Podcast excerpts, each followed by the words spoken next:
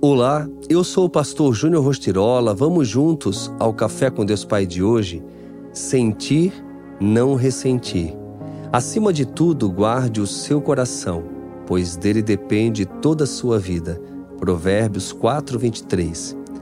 Vivemos dias difíceis, nos quais é possível observar que a sociedade está ressentida.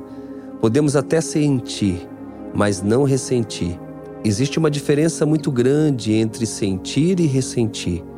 E a palavra de Deus nos alerta de guardarmos nosso coração acima de tudo, enfatizando a importância de mantermos nosso coração salvo da amargura e do ressentimento. Isso nos mostra que a nossa atitude pode comprometer os planos e projetos de Deus na nossa vida. O Senhor tem um propósito para a sua vida por isso você não pode perder tempo com ressentimento e com coisas pequenas.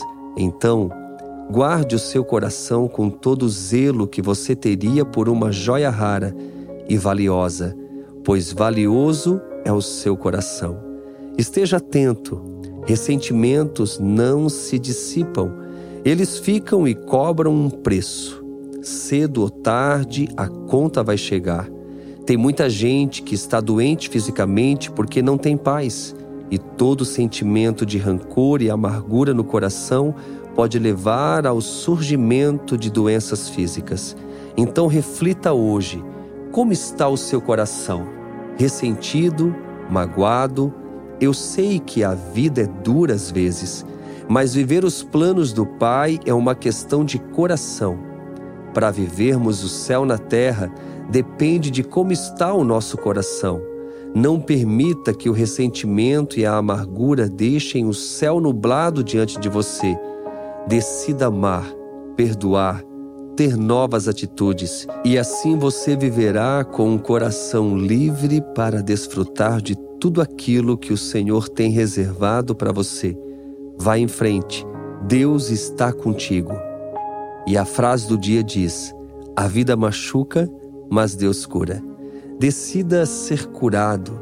Se nesse momento você precisa de uma cura, se você está ferido, ferida, magoado, magoada, decida deixar o Espírito Santo penetrar no mais profundo do seu coração, do seu íntimo e tirar tudo aquilo que não acrescenta, muito pelo contrário, que causa realmente um dano muito grande. Então, nesse dia, decida perdoar Decida amar, decida viver os planos e os projetos de Deus na sua vida. Compartilhe essa mensagem com o maior número de pessoas que você conhece. Vivemos numa sociedade ressentida e muitos estão precisando ouvir esta mensagem. Fica aqui o meu abraço, o meu carinho e nós seguimos juntos com o Café com Deus Pai.